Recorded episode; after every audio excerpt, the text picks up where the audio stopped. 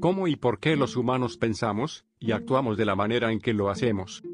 Para responder a esta pregunta, el Dr. Paul Badcock y sus colegas han propuesto recientemente una teoría del cerebro humano que combina evidencia de la psicología evolutiva y del desarrollo, la neurociencia y la biología. Esta teoría postula que el cerebro humano es un sistema adaptativo complejo, compuesto por estructuras de dominio general, y relativamente especializadas que trabajan en conjunto para generar respuestas adaptativas al entorno. Podría decirse que su modelo de mente jerárquicamente mecanicista, HMM, nos acerca a una comprensión integral del cerebro. El deseo de comprender el mayor enigma de todos, nuestra propia mente, ha sido la fuerza impulsora detrás de muchos esfuerzos científicos, lo que ha llevado al desarrollo de teorías y experimentos destinados a explicar la mecánica del ser humano. Los pensamientos, sentimientos y comportamientos humanos tienen sus raíces en el cerebro, donde una compleja red de células recibe información del entorno interno y externo, transformando esta información en nuestra experiencia de nosotros mismos, el mundo que nos rodea y nuestras relaciones con él. No hace falta decir que todavía se está explorando cómo sucede esto. En comparación con los anteriores, el siglo XXI ha sido testigo de tremendos avances en nuestra comprensión del cerebro. La investigación todavía está en curso, por supuesto, aunque ahora es más ecuménica que nunca, reuniendo campos que han estado divididos durante mucho tiempo. A la vanguardia del progreso de la investigación sintética e interdisciplinaria, el grupo liderado por el Dr. Paul Badcock ha propuesto recientemente un modelo del cerebro que sintetiza los principales paradigmas de la psicología, la neurociencia y la biología para explicar por qué y cómo pensamos y actuamos de la manera eso que hacemos.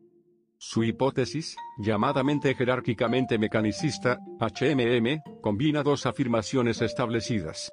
La primera afirmación, formulada por el colega del Dr. Badcock, el profesor Carl Friston, postula que el cerebro humano es una máquina de predicción jerárquica que se esfuerza por mejorar su modelo del mundo mediante la generación de ciclos adaptativos de percepción y acción que operan sinérgicamente para reducir nuestra incertidumbre acerca del medio ambiente.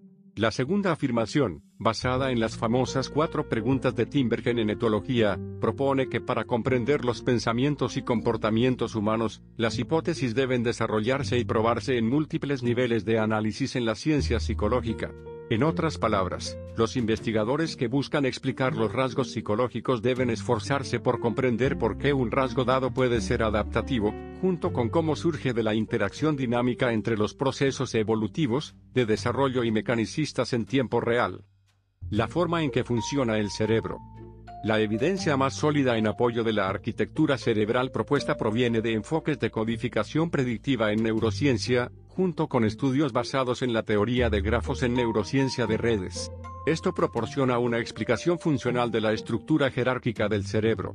Más específicamente, el paradigma de la codificación predictiva propone que el cerebro es una máquina de inferencia, que intenta mejorar sus predicciones sobre el mundo reduciendo las discrepancias entre lo que espera y lo que experimenta.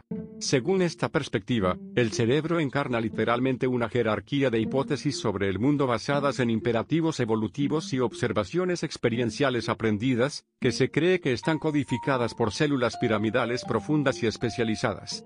El cerebro también contiene información sobre errores de predicción, codificada por células piramidales superficiales, que se utilizan para revisar las expectativas de forma ascendente.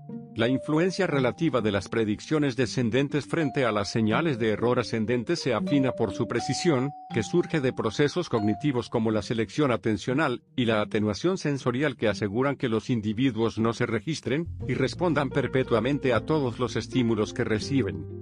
Te invito al curso gratuito de programación mental, para que aprendas más sobre este tema y otros temas mucho más interesantes.